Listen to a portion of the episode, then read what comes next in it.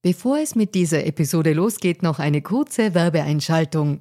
Wusstest du, dass Frauen in Österreich im Jahr 2024 immer noch 53 Tage gratis arbeiten? Wie finanziell unabhängig fühlen sich Frauen in Europa? Die Mastercard Finanzstudie 2024 hatte sich zur Aufgabe gemacht, aktuelle Themen wie den Gender Pay Gap und die finanzielle Selbstbestimmung von Frauen näher zu untersuchen. Finanzielle Bildung ist enorm wichtig für Frauen, um ein unabhängiges Leben führen zu können. Die Ergebnisse der Studie zeigen eindeutig, dass es noch viel zu tun gibt, insbesondere wenn es um die Förderung der finanziellen Selbstbestimmung von Frauen und Ungleichheiten im Job geht. Als weltweit führendes Technologieunternehmen im Zahlungsverkehr setzt sich Mastercard für eine inklusive digitale Wirtschaft ein, von der alle Beteiligten weltweit profitieren. Mastercard engagiert sich stark dafür, eine bessere Welt für Frauen in der Arbeit und in der Gesellschaft zu schaffen. Das beginnt bei dem Ende des Gender Pay Gaps im Mastercard-Universum und endet bei aktiven Förderungen für Kleinunternehmerinnen, Startups sowie jungen Mädchen in MINT-Karrieren. Weitere Informationen findet ihr unter www.mastercard.at-de-at. Und jetzt geht's weiter mit Fair and Female.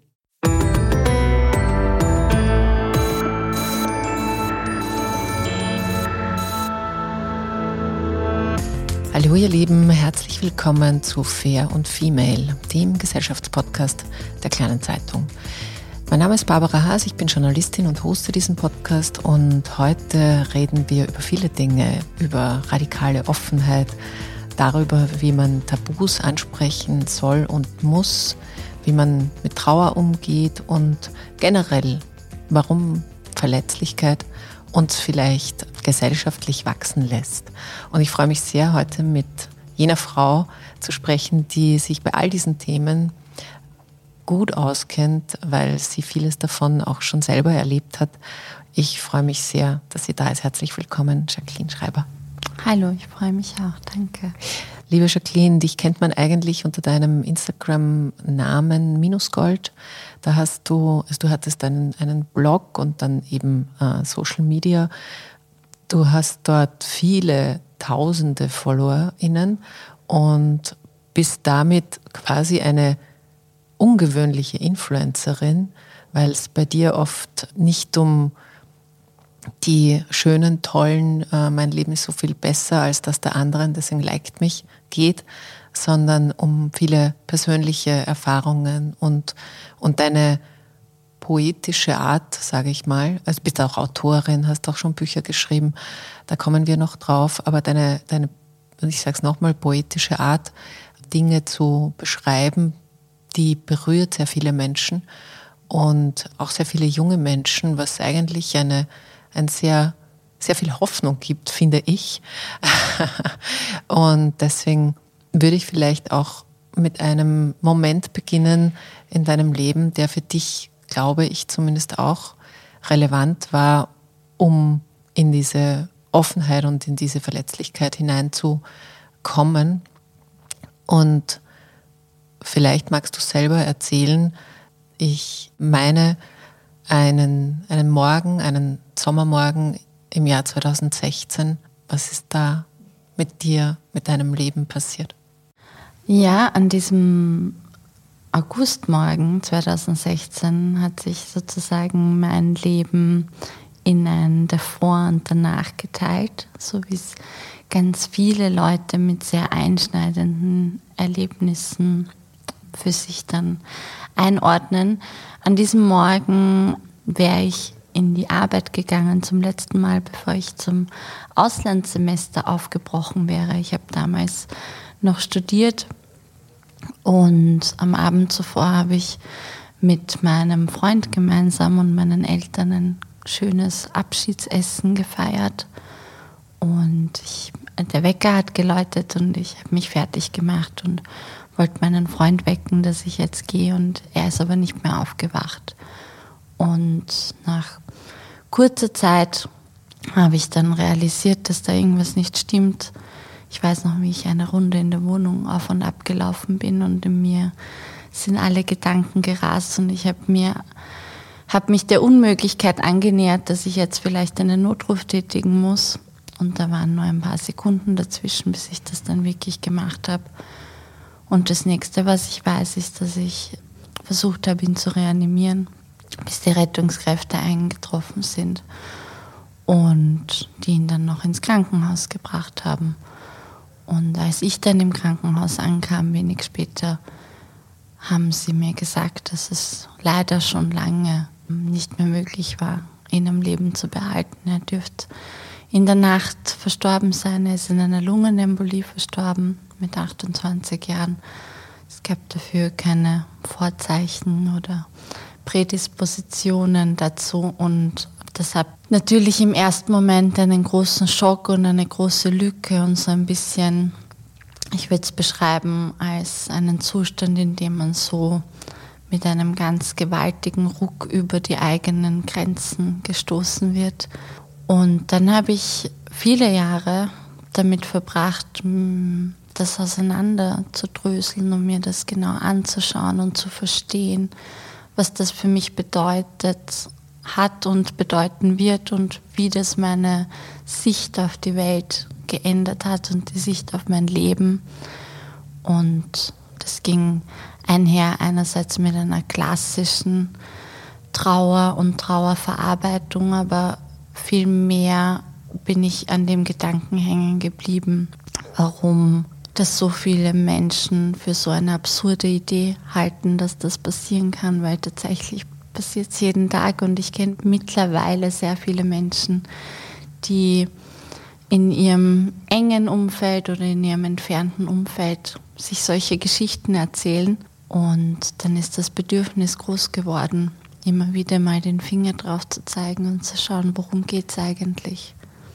Ja, das ist tatsächlich ist es schwer vorzustellen. Ich, also ich war selber sehr jung, als mein Papa gestorben ist aus einer anderen Perspektive, aber es war auch ganz überraschend und ich kann mich da noch sehr gut hineinfühlen, wie lang das gedauert hat, bis ich traurig sein konnte, weil da so viel darüber gelabelt war, was sozusagen also einerseits Familie, jeder hat dann eine andere Rolle, jeder, also jeder nimmt sich sozusagen ein Stück von diesem Anspruch, dass es um sie oder ihn geht.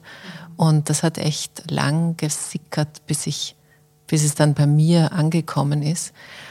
Du warst damals 23 Jahre alt und jetzt 23 Jahre und Witwe, sage ich jetzt mal, obwohl ihr, glaube ich, nicht verheiratet wart. Das sind ja eben auch so, das ist so ein Begriffspaar, wo man sich denkt, das passt überhaupt nicht zusammen.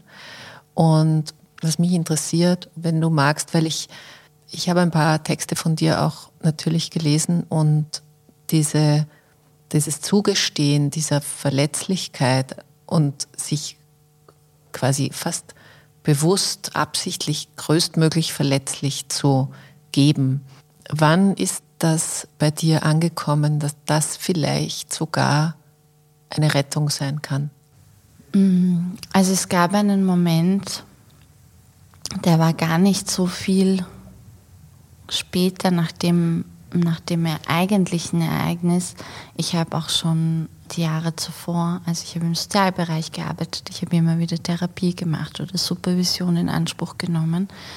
Mein großes Glück war, dass ich sozusagen meine Supervisorin aus der Arbeit an der Hand hatte, als das passiert ist und die mich nachher therapeutisch betreut hat, intensiv. Und wenige Wochen nach dem Vorfall hat sie etwas zu mir gesagt, was meinen Blick darauf geschwenkt hat, nämlich sie hat gesagt, Frau Scheiber, ich erlebe Sie zum ersten Mal völlig authentisch und ich erlebe Sie zum ersten Mal so, wie Sie eigentlich sind und nicht, weil Sie sich dazu entschieden haben, sondern weil Sie keine Kraft und keine Möglichkeit mehr haben, alle anderen gesellschaftlich erwünschten Dinge aufrechtzuerhalten und alle Masken und Rollen zu spielen und bespielen.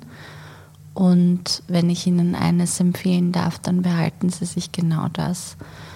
Und das war, das hat einen Eindruck bei mir hinterlassen und das ist auch ein Gespräch, an das ich immer wieder zurückkomme und versuche zu reflektieren, bin ich da noch und ähm, passt das noch? Und tatsächlich bin ich einfach ein sehr emotionaler Mensch, der in alle äh, Richtungen des Spektrums große Gefühle hegt. Und ich habe das lange für eine große Schwäche gehalten.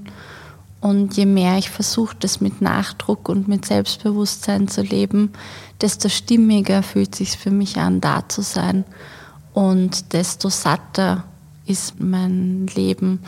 Und deswegen glaube ich, hat sich das, also es gab diesen einen Moment und der hat einfach immer mehr Bestätigung erfahren. Nicht nur von außen, sondern tatsächlich auch introspektiv, weil ich glaube, wenn wir oft versuchen, jemand anderer zu sein, dann ist da immer so ein innerer Widerstand und dann ist da immer so ein bisschen eine, ein, ein Unwohlsein, ein Unrundsein.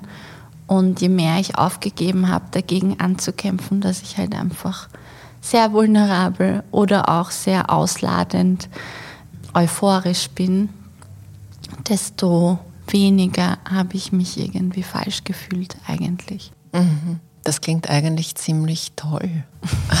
ja, das ist sehr schön. ja, das klingt eigentlich ziemlich toll. Darf ich noch eine, eine Frage stellen zum, zu dem, was passiert ist? Weil, also ich frage aus eigenem Interesse. Wie kann man denn mit Trauer gut umgehen, ohne zu vergessen? Die Person zu vergessen. Ja. Das ist also gerade so Erinnerungsarbeit, nennt sich das in der Trauerbewältigung, aber es ist, glaube ich, ein ganz großes Thema. Und ich finde es faszinierend, weil ich habe es natürlich auch am eigenen Leib erfahren, ähm, diese unfassbare Panik oder Verzweiflung manchmal davor, das Volumen eines Menschen zu vergessen. Und auch im Kontakt, wir haben dann den Young Widows Dinner Club gegründet und ich war auch in einer Selbsthilfegruppe. Ich habe sehr viele junge, trauernde Menschen mit Partnerinnenverlust getroffen. Und vor allem im Austausch und in den Gesprächen mit anderen Betroffenen ist es so klar geworden, dass es gar nicht möglich ist vergessen. Also natürlich finde ich, kommen einem Dinge abhanden, aber ich habe erst letzte Woche mit einer Freundin ganz lang über meinen Freund gesprochen und zwei Stunden lang sind mir Geschichten eingefallen und Details und Menschen, die ihn nicht kannten, sagen heute noch, ich habe manchmal das Gefühl, wir haben uns mal gekannt und dann denke ich mir immer so, ah ja, irgendwo bleibt das genauso unwiderruflich da und dem dürfen wir uns einfach sicher sein. Ich weiß nicht, ob du spirituell begabt bist oder ob dir, äh, ob dir das wichtig ist, dieser Wert, aber hat es deine Sicht auf, wir sind hier auf der Welt und wenn wir nicht mehr da sind, sind wir halt nicht mehr da, verändert? Also denkst du jetzt anders drüber, was mit, in, ich sage jetzt mal Energie, weil das ist vielleicht etwas, was es, also was es mir immer ein bisschen leichter macht. Also hast du da einen, einen anderen Blick jetzt drauf? Ich finde es sehr treffend, dass du Energie sagst, weil es auch der Begriff, der für mich am stimmigsten ist. Und ich habe vorher schon, also es gab sozusagen in meiner Jugend einen sehr äh, einprägsamen familiären Verlust.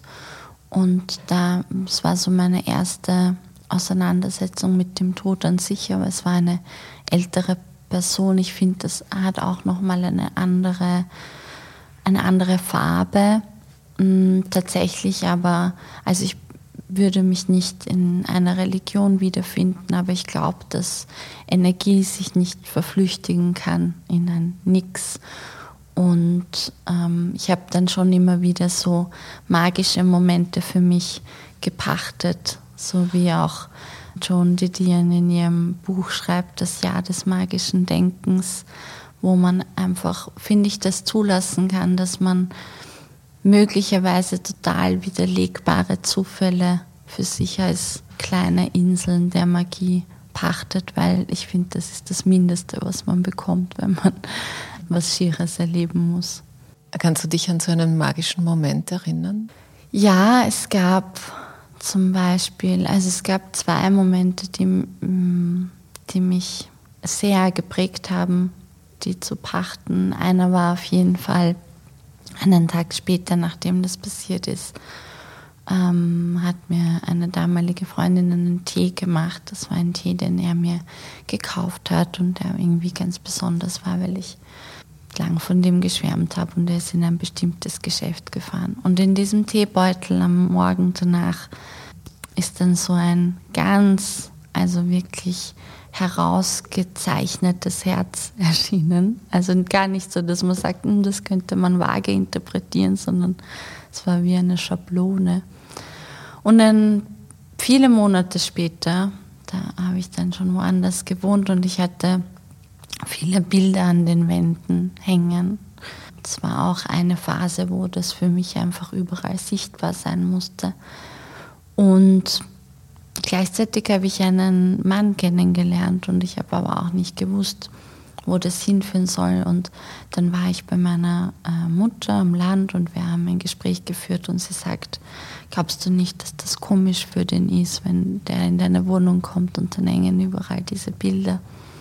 Und ich habe ganz stolz zu ihr gesagt, nein, für mich ist das jetzt noch wichtig und wenn er damit nicht umgehen kann, dann geht sich das eh nicht aus. Und dann habe ich gesagt, es wird schon der Zeitpunkt kommen, an dem ich spüre, dass ich bereit bin, Bilder runterzunehmen.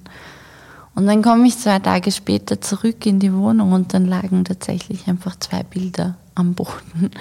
Ähm, die sind von der Wand gefallen, während ich nicht da war.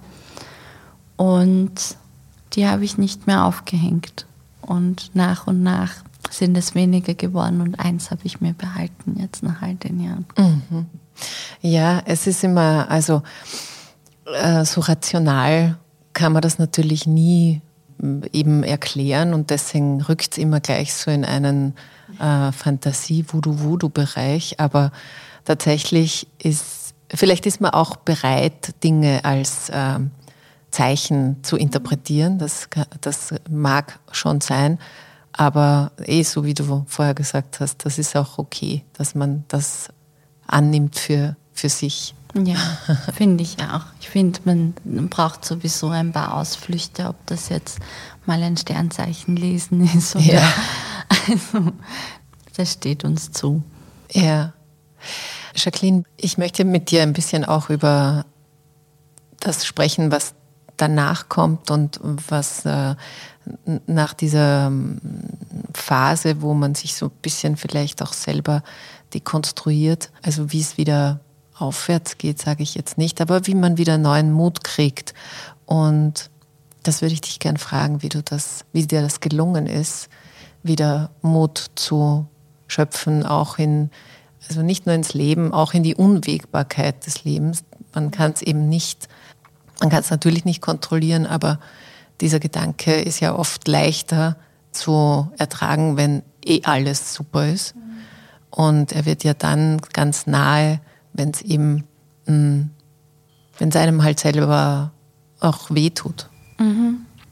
Also die wichtigsten Schlüsselworte für mich sind die Integration von Dingen. Also ich glaube eben auch nicht daran, dass es einen bestimmten Zeitraum, einen bestimmten Ablauf, eine bestimmte Liste gibt, die man abhaken kann und dann ist man fertig.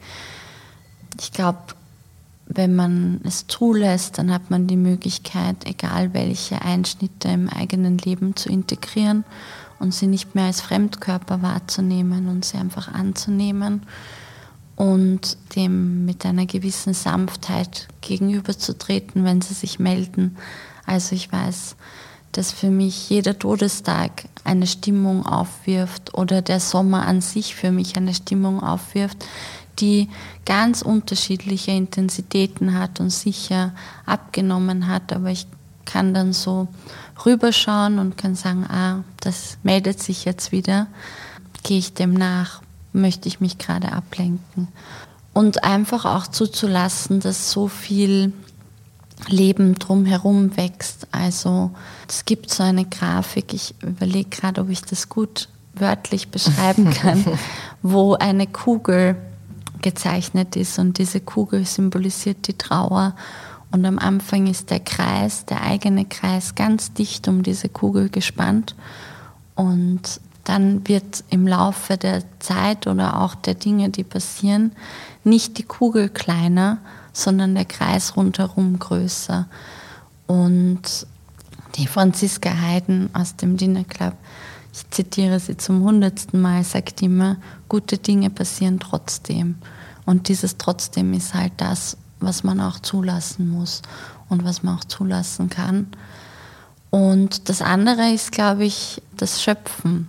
Also ich bin ja davon überzeugt, dass man die Badewannen an Mitleid und Schmerz und Verzweiflung ausschöpfen kann und ausbaden kann.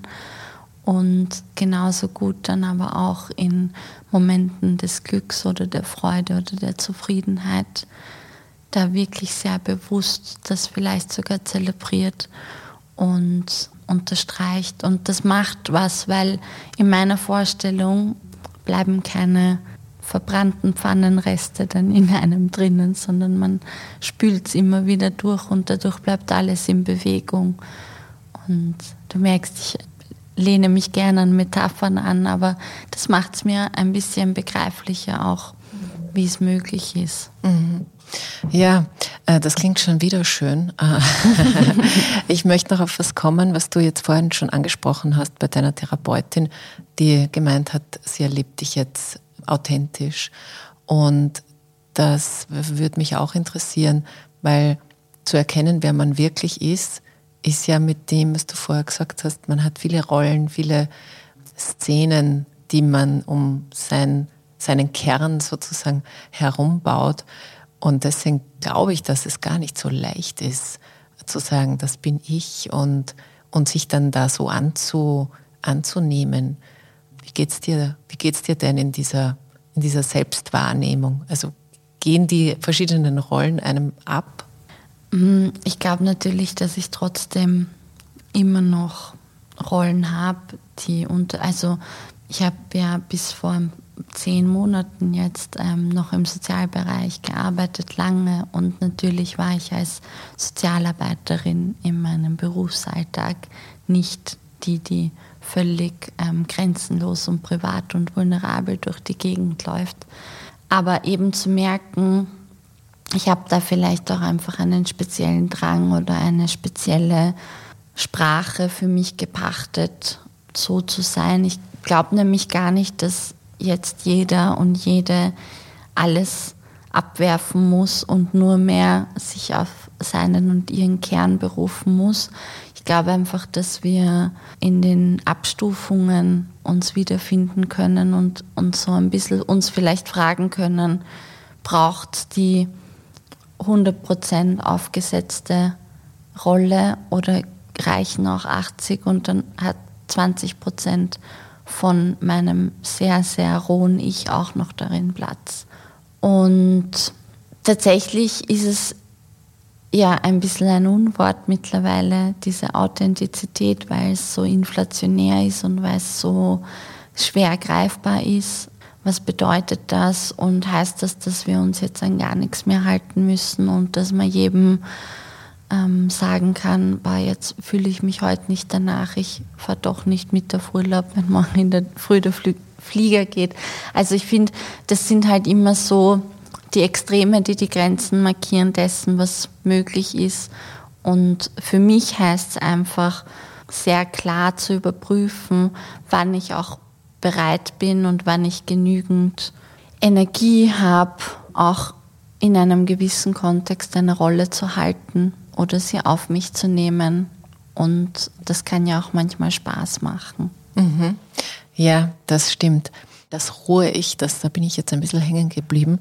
Und vielleicht kannst du auch sagen, quasi als Empfehlung oder Werbung für das rohe Ich, was denn das Schöne dran ist, dass man das auch sieht mal, weil das stimmt schon, man ist ja natürlich nicht eine Insel und man äh, interagiert mit anderen und es ist auch okay, dass man sich dann nicht immer nur quasi in, in den, ins, ins, ins Ego stellt, aber andererseits zu erkennen, ah, das ist, das ist der Sukkus. Mhm. Was ist das Schöne dran?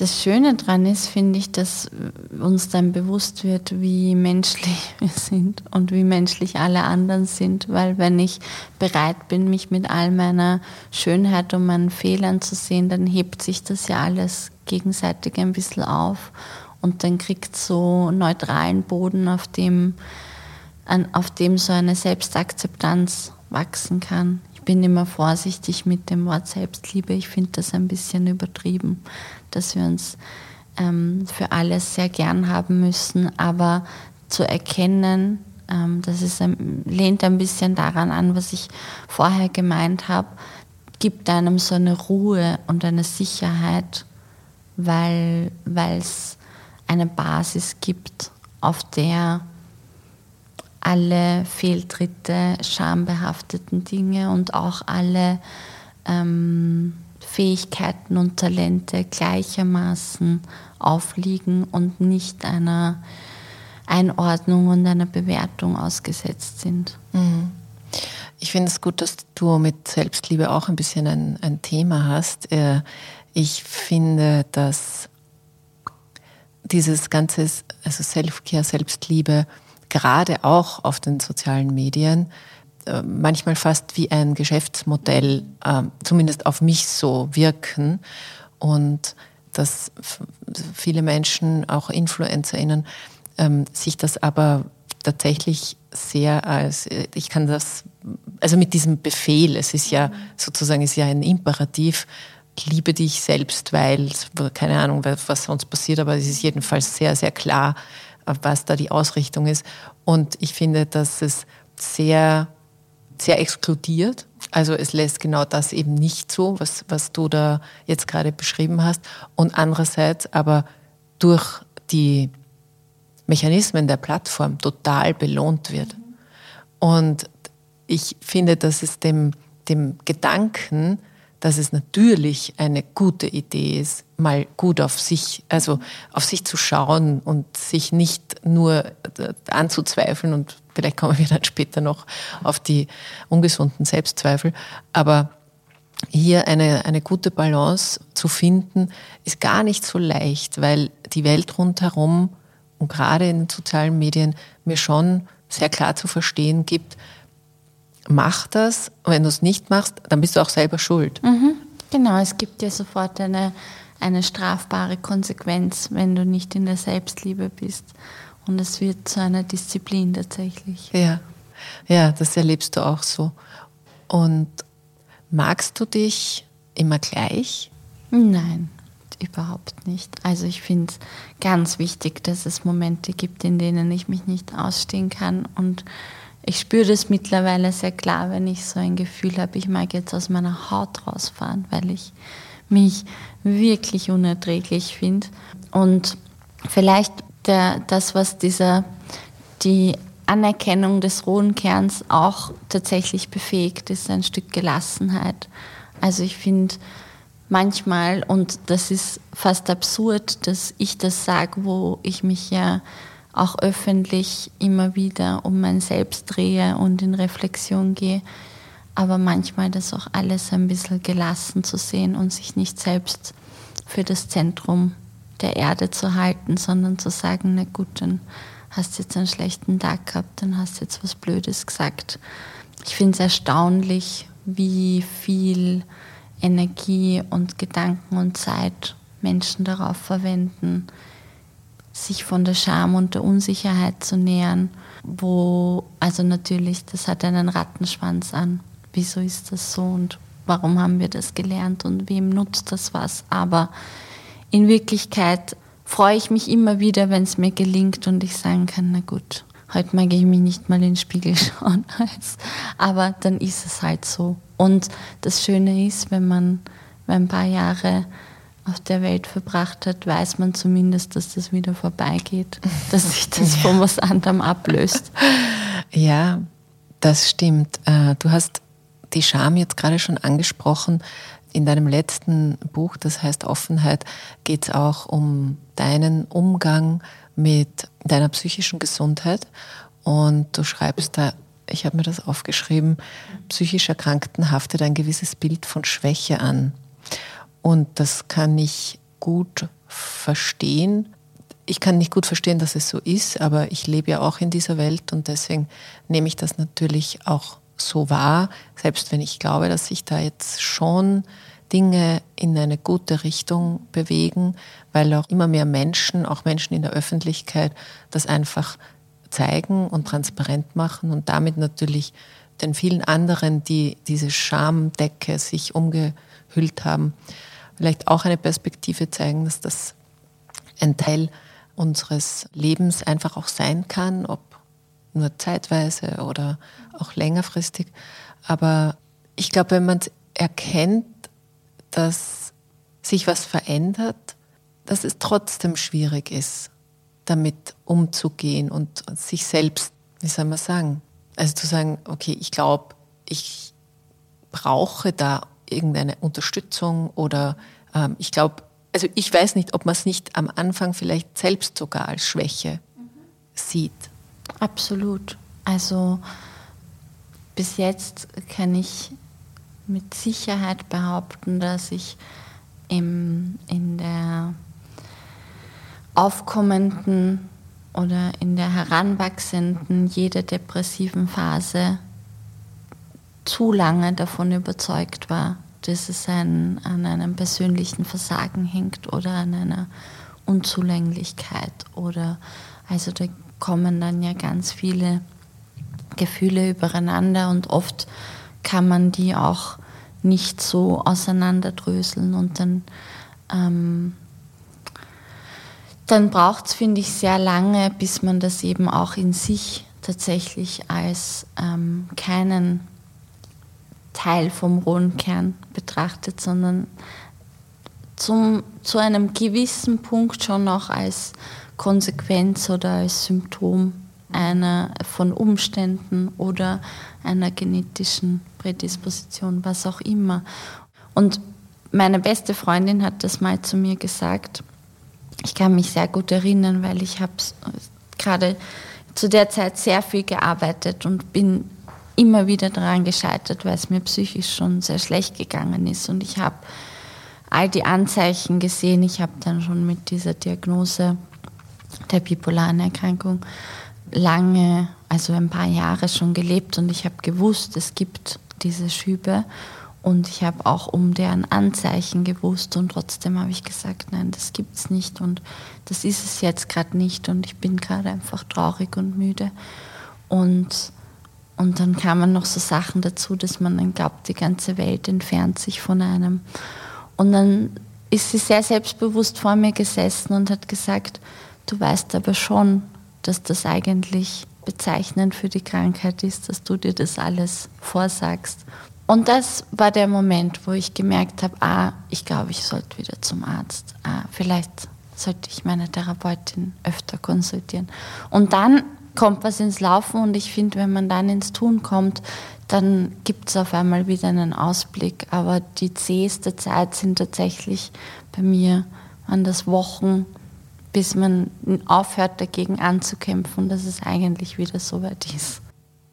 Ja, das ist interessant, oder? Dass, obwohl du so gut darüber Bescheid weißt, mhm.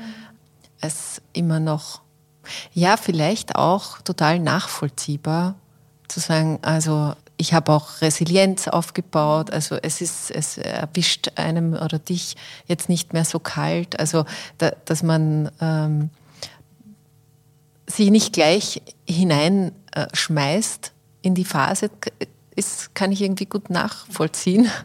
Auch wenn, so wie du sagtest, das halt dann irgendwie zäh ist. Ja. Jacqueline, ich möchte auf einen äh, Bereich noch kommen, der, glaube ich, in deinem neuen Buch auch eine Rolle spielt. Er heißt Body Positivity und, und, und auch Tabu. Ich, ich finde, das hängt irgendwie ziemlich auch zusammen. Wir haben ja viele Tabus, die Gott sei Dank aufgeknackt werden, so wie mentale Gesundheit. Und dann haben wir welche, wo dank unserer patriarchalen Gesellschaftsstruktur das noch sehr wenig kritisiert wird. Und äh, die Bewertung von weiblichen Körpern gehört aus meiner Sicht da immer noch ganz stark dazu. Ungefragt, sie quasi optimieren zu wollen von außen. Und das, die deutsche Comedian äh, Caroline Kebekus hat das mal als Fuckability Bewertung diagnostiziert und das ist natürlich, kann man auch lustig sehen, hat sie auch lustig gemeint, aber sie hat es natürlich nicht richtig lustig gemeint. Aber da gibt es, das gibt es immer noch, egal ob das jetzt gerade die Form oder die Form ist, darum geht es gar nicht so sehr. Es geht darum, dass grundsätzlich Körper und eben von Frauen, sage ich jetzt absichtlich auch nur Frauen, so unter, unter diesem Schema gesehen werden. Und die, die Gegenbewegung, sagen wir so, äh, glaube ich, wäre Body Positivity. Und damit bin ich auch nicht immer einverstanden, ganz ehrlich, wiederum auf den sozialen Medien, weil ich da viel davon, auch so wie es die, das Marketing zur Selbstliebe gibt, gibt es auch das Marketing zur Body Positivity Bewegung. Aber die Frage ist, ob du trotzdem denkst, dass die Auseinandersetzung mit Körpern, mit Frauenkörpern überhaupt eine gute Idee ist an sich. Also man könnte auch einfach sagen, egal, Körper ermöglicht mir Leben, Ende der Durchsage und, und sich da gar nicht einzubinden oder ist es halt eben doch wichtig, eine Gegenposition zu entwerfen? Ich verfolge ja gerne das Prinzip der Körperneutralität. Und also rückblickend betrachtet sehe ich das Aufkommen der Body Positivity, die ja eigentlich so eine Renaissance erlebt hat, weil sie eigentlich ursprünglich in den 70er Jahren von schwarzen Frauen in Amerika gestartet wurde, um deren Körper sichtbar zu machen und deren ähm, also es war eigentlich was sehr Politisches, was da gestartet ist. Und dann ist das ein bisschen im Sand verlaufen und dann mit den sozialen Medien ist dieser Begriff wieder aufgekommen. Und darauf finde ich, das hat so eine Möglichkeit für einen Diskurs geschaffen. Und ich habe aber für mich nach einiger Zeit festgestellt, dass ich das eben exkludierend finde und auch ein bisschen eben tatsächlich diese Gewichtung auf die Positivität stört mich und hab, bin dann mit dem Neutralitätsbegriff in Berührung gekommen und nach wie vor herausfinden, wie ich das für mich am besten leben kann. Tatsächlich glaube ich, wäre es die Idealvorstellung, also das wäre sozusagen das Ziel, zu sagen, ich habe einen Körper, Punkt. Und was auch immer der Körper kann, super, und was er nicht kann, okay. Weil wer kann seinen Körper lieben? Können Menschen, die körperlich eingeschränkt sind aufgrund einer chronischen Erkrankung und jeden Tag mit Schmerzen aufwachen, ihren Körper lieben? Können, wenn wir von Funktionalität sprechen, geht es dann um gesunde Körper. Wem, ge wem gehört das Recht oder die Deutungshoheit über Gesundheit. Muss jeder Mensch gesund sein? Oder darf jemand auch sagen, es ist meine Entscheidung, dass ich mich nicht einer genormten Gesundheit annähere, um so lange wie möglich leistungsfähig zu sein. Also ich glaube, das sind halt sehr komplexe Fragen, die wir uns da stellen müssen und die ich mir auch immer wieder stelle. Eine einfachere Frage zu beantworten für mich ist tatsächlich immer wieder, ich sehe meine mögliche Attraktivität als Frau nicht als Miete, die ich zahlen muss, um diesen, auf dieser Welt zu sein. Und das ist jetzt ein bisschen das, was vermittelt wird. Also man wird so als eine rohe Masse geboren und dann sagt man dir, na, wenn du das ein bisschen so machst und wenn du das so machst, dann hast du bessere Chancen in ähm, verschiedenen Kontexten wirkungsvoll zu sein. Und das schlägt sich dann natürlich wieder damit, dass ich mich auch gern schön anziehe und zum Friseur gehe und schmink.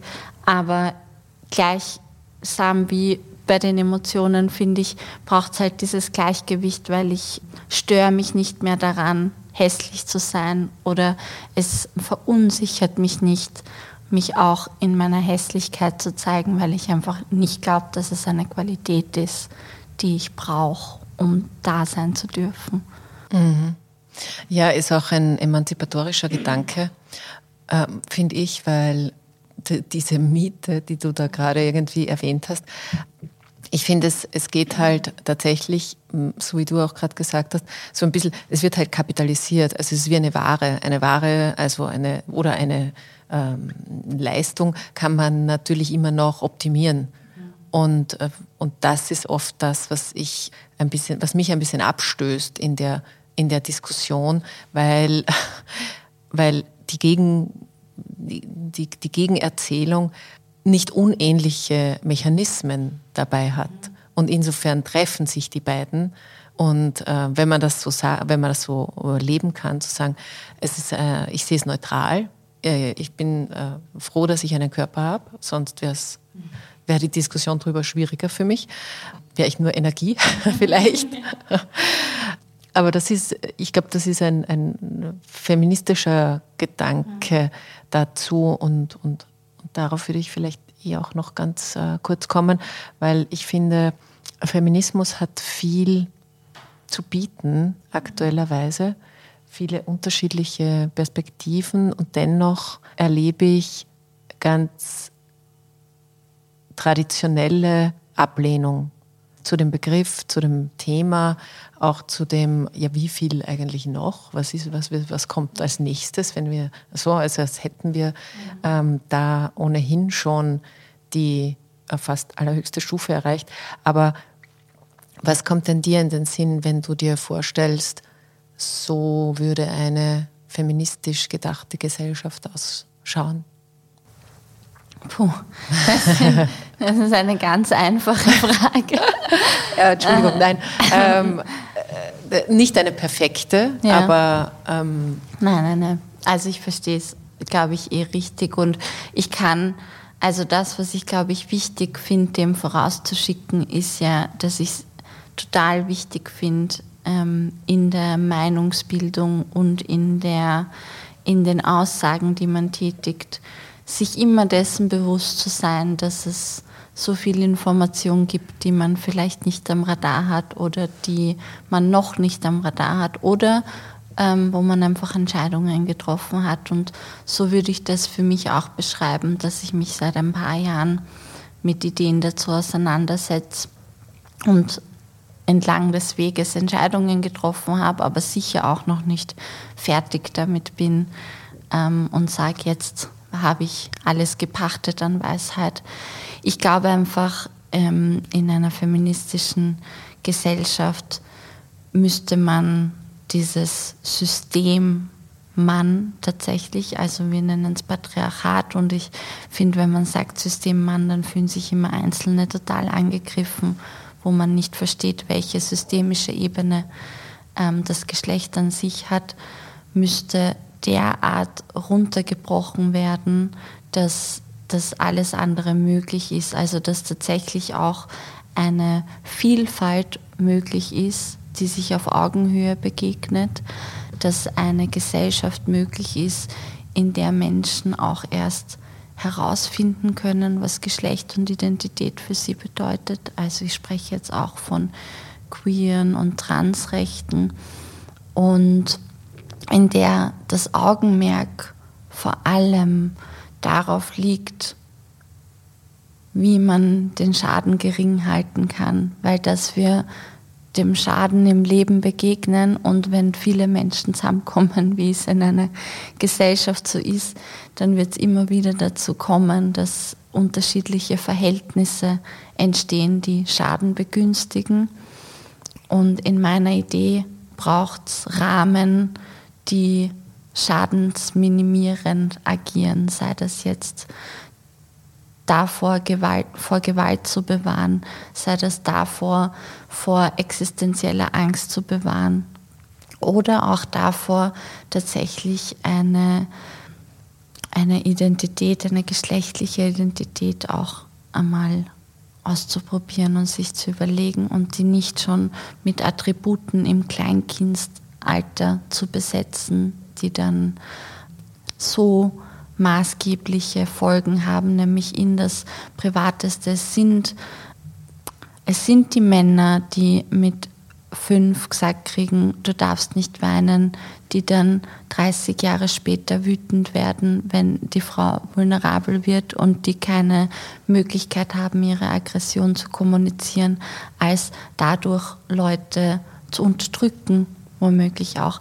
Also das sind jetzt keine, das sind einfach so eingespielte Muster, die mich immer wieder nachdenklich machen, wo man tatsächlich ansetzen kann. Und ich finde es ganz großartig, nämlich, dass es mittlerweile auch viele Männer gibt, die das erkannt haben und die versuchen, aus dem System heraus Angebote zu setzen. Es gibt ganz großartige Männergruppen oder Podcasts oder da denke ich dann immer wieder dran, so ich finde es schön, dass man auch nicht als Frau, die, die durch die Benachteiligung des Systems sich damit auseinandergesetzt hat, in die Position kommt, dann noch du, du, du zu sagen, weil tendenziell stößt das eher auf Widerstand, als wenn endlich mal der Haberer beim Fortgehen in der Bar sagt, du, ich glaube, das war nicht okay, was du gerade gemacht hast. Und es da eine Ebene gibt, in der sich tatsächlich was verändern kann, weil man nur auf Augenhöhe innerhalb der Machtstruktur das Niveau senken kann, um also um es ein bisschen anzugleichen. Das ist ein schönes Bild. Auf Augenhöhe in der Machtstruktur das Niveau zu senken, das können wir uns ähm, alle vornehmen. Und du hast natürlich recht. Es ist, ähm, also es wird natürlich schon noch immer ein weiblich gelesenes Thema bleiben, aber es gibt äh, zusehends ähm, immer mehr Männer, die sich da aus der Deckung wagen und ähm, und einerseits das Niveau senken und andererseits natürlich viele, viel, viel Rückhalt eben aus der, aus der, von Frauen oder aus der feministischen Community ernten. Ja, das finde ich toll. Ich sage in erster Linie mal Danke. Ich habe, du hast, also danke für, auch für deine Offenheit hier. Ich weiß, es ist auch ähm, das Trauerthema und das äh, Thema, was wir am Anfang besprochen haben, wahrscheinlich nach all diesen Jahren jetzt nicht mehr dein Thema, mit dem du dich am meisten äh, identifizierst. Dennoch finde ich fand ich halt spannend, damit auch ein bisschen greifbar zu machen, was das persönliche Erleben mit der Draufsicht auf, auf, auf sich, auf Gesellschaft und auch auf, auf Frau sein hat. Also deswegen danke, dass du da mit mir mitgegangen bist. Sehr gerne, danke. Und was ich schon noch sage ist, Ende Jänner erscheint das neue Buch von Jacqueline Schreiber, also AK Minusgold. Es wird äh, ungeschönt heißen und darum, in dem geht es um Tabus und um gesellschaftliche, hm, gesellschaftlicher Umgang. Ich glaube, Body Positivity ist auch im Untertitel, aber ich habe es. Das heißt, sprechen über Körper, gesellschaftliche Tabus und psychische Gesundheit. Ja. Wenn ich es jetzt richtig hinkriege. ja, also jedenfalls ist es, es wird im Verlag Piper erscheinen und eben Ende Jänner äh, verfügbar sein. Wenn ihr jetzt Lust bekommen habt auf Minusgold und was sie sonst noch so tut, ich verlinke in den Shownotes natürlich ihr Instagram-Profil und ihre Homepage und wünsche euch eine gute Woche und wenn ihr Lust habt, dann hören wir uns wieder nächste Woche. Und bis dahin alles Liebe und Baba.